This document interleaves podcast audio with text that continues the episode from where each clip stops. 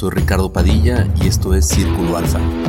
Esta semana vamos a platicar de cómo debes tú de diseñar tu portafolio de inversión, la importancia de que tú te involucres con tu asesor financiero o si lo quieres hacer también de manera independiente, se vale, siempre y cuando tengas los conocimientos necesarios y cómo diseñar este portafolio es muy similar a cuando diseñas junto con un arquitecto tu casa. Entonces bueno, vamos a platicar de esto en este episodio. Espero que les guste tengan un excelente domingo.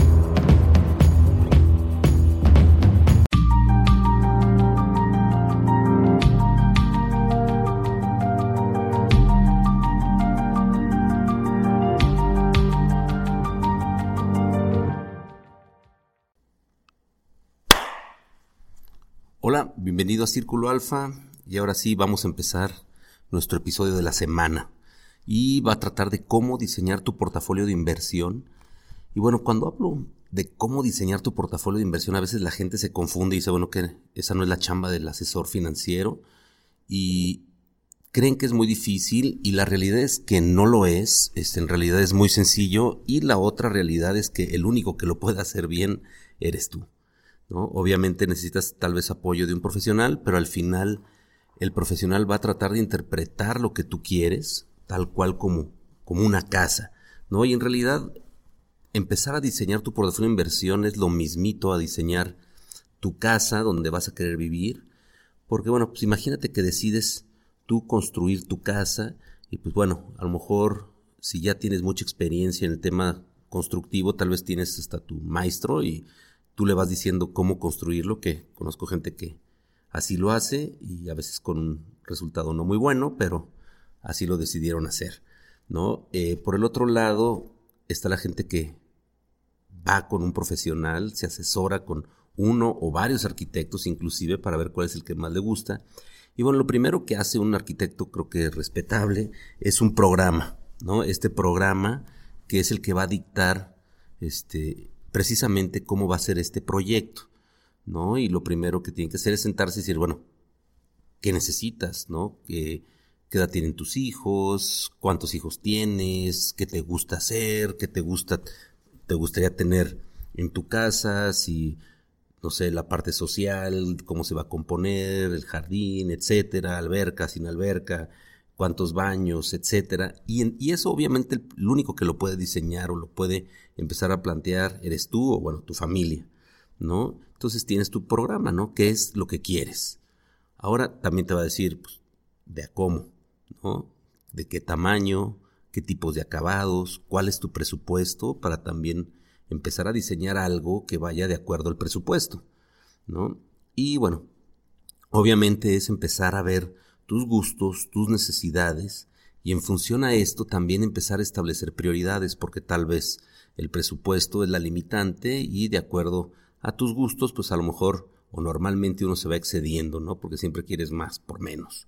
¿no? Y en este caso, pues es lo mismo, también siempre quieres más rendimiento con menos riesgo. Y bueno, aquí la labor del asesor financiero es precisamente darte a entender qué sí se puede y qué no se puede, aunque lo quieras, ¿no? Y precisamente establecer estas prioridades. Ahora, si quieres ir solo o con arquitecto, pues bueno, se vale todo. ¿Qué necesitas? Pues obviamente conocimientos, necesitas experiencia y algo importante, administración.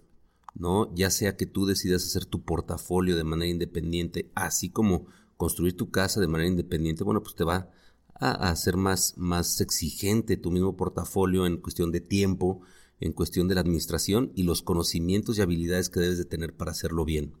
Si no, vete por un buen arquitecto, ¿no? Igual, vete por un buen asesor financiero que te permita diseñar y también llevar este seguimiento, esta administración de tu portafolio. Y bueno, Así como hablamos de diseñar tu casa, vamos a hablar ahora de cómo diseñar tu portafolio. ¿no? Y básicamente es eso. Lo primero que tienes que hacer es este programa, es hacer una lista de tus objetivos patrimoniales.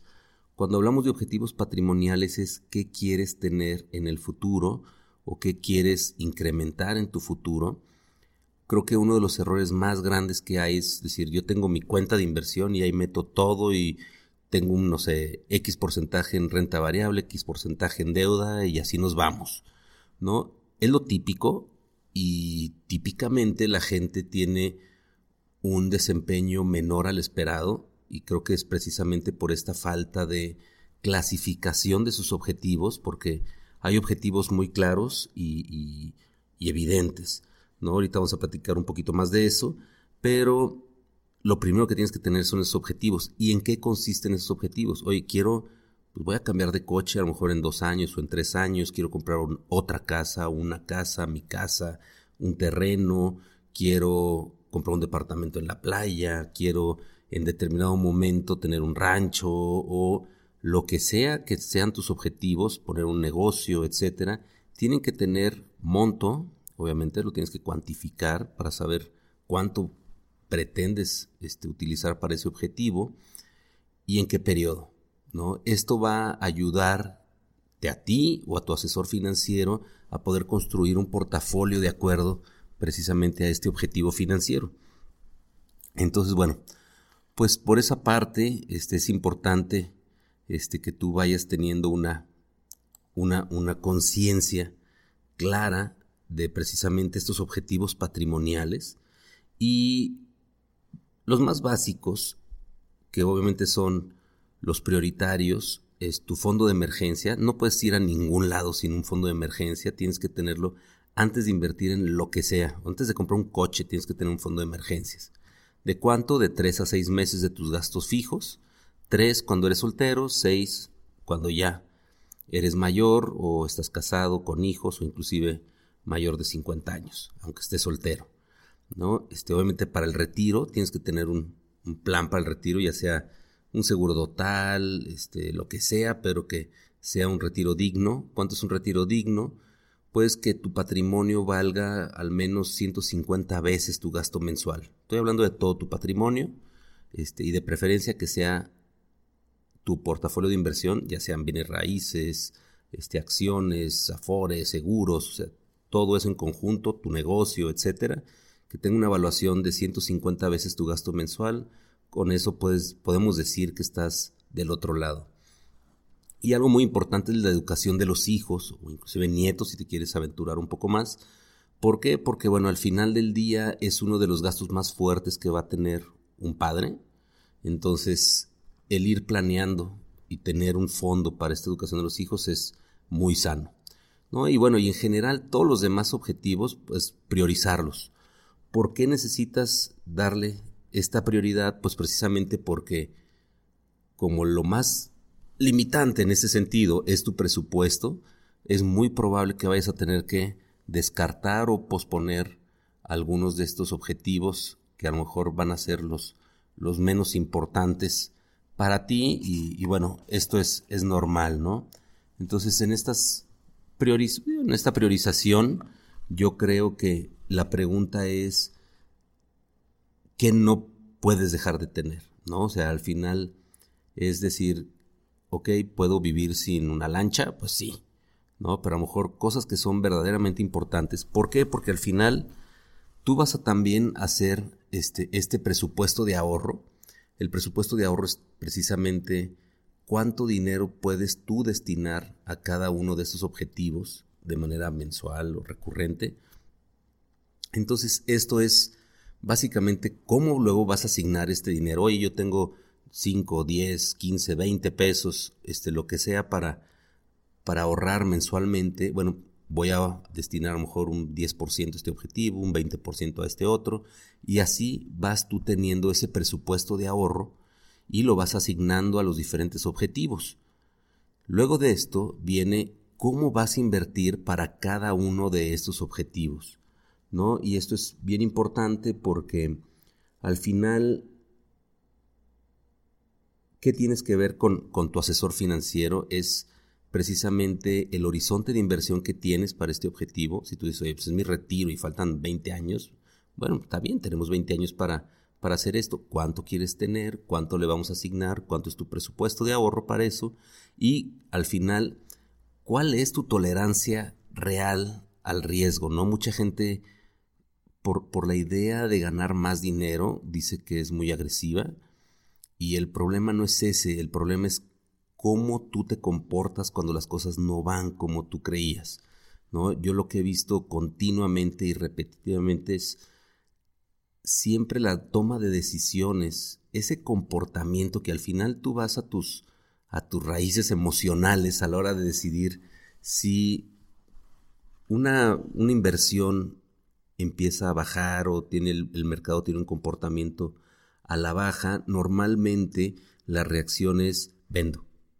Vendo a la fregada, ya no quiero este, seguir perdiendo, ¿no? Lo he, lo he escuchado no sé si cientos o miles de veces y toman una decisión muy diferente a la que tomaron cuando apenas era un, plan, ¿no? Y creo que eso es lo que genera que, tengan a veces un, desempeño malo y al final del día un mal sabor de boca con, con la inversión.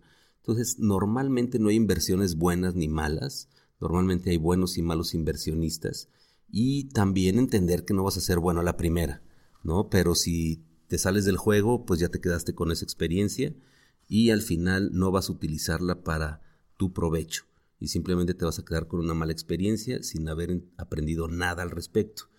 Entonces yo creo que sí es bien importante que puedas tú también definir, hoy sabes que yo soy la liebre o yo soy la tortuga, no pasa nada, la tortuga ganó, pero ¿por qué perdió la liebre? Eso es lo importante. La liebre quería o, o podía y sabía ir muy rápido, pero tomó una pésima decisión que fue echarse una siesta. ¿no? Y eso hizo que la tortuga ganara, pero lo lógico es que la liebre hubiera ganado. Entonces también tú puedes decidir ser la liebre o ser la tortuga, o sea, tener un, un, un perfil más agresivo o más conservador de la inversión, siempre y cuando tú estés consciente de la postura que estás tomando, porque también tus reacciones y tus decisiones tienen que ser congruentes con esta postura que estás tomando.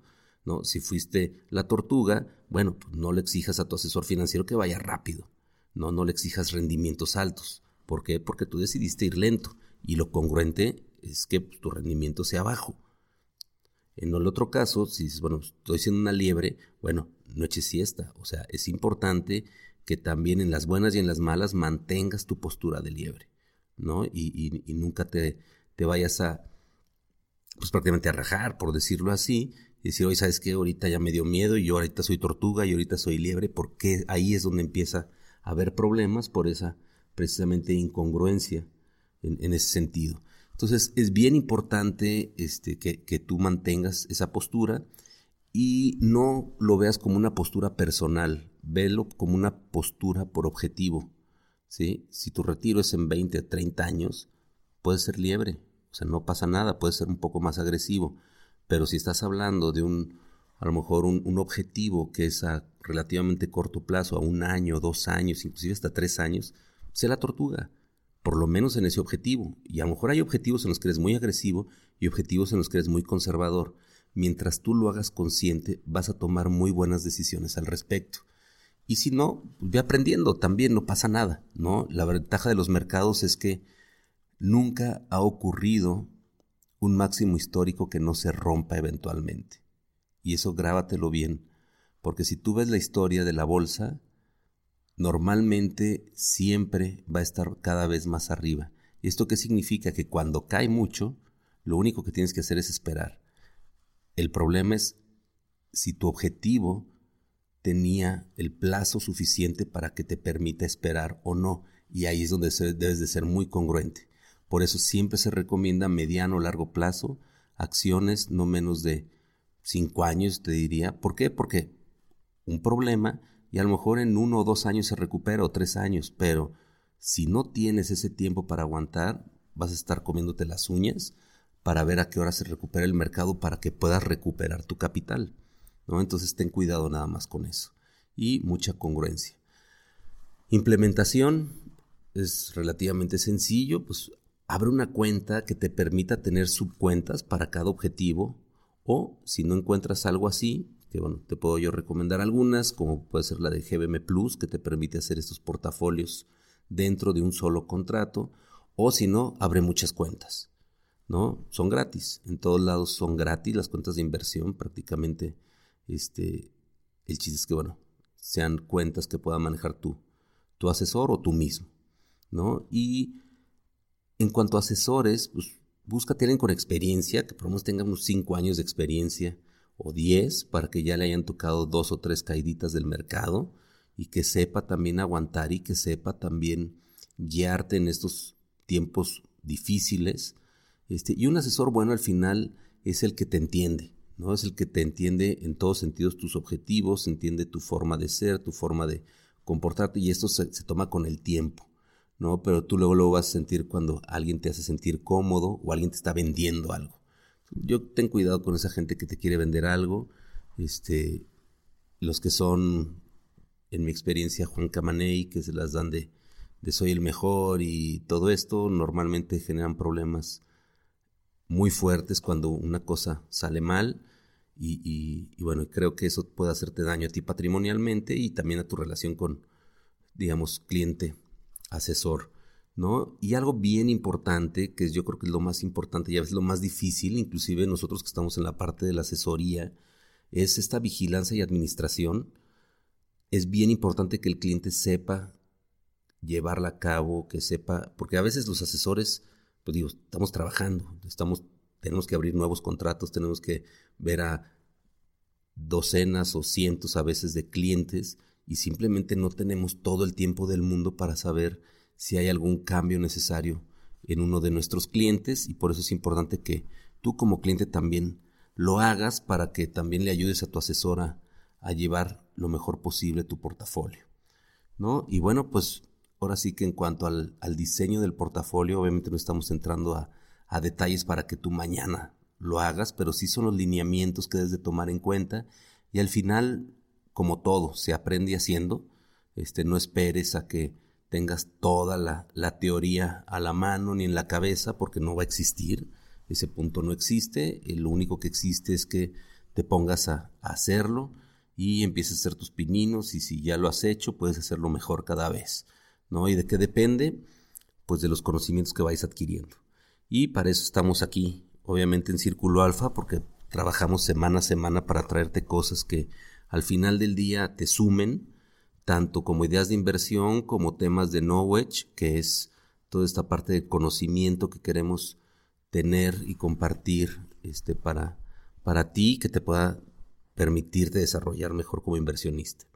Y bueno, pues ahora sí que eso es todo por este tema, por esta semana. Muchas gracias por escucharnos.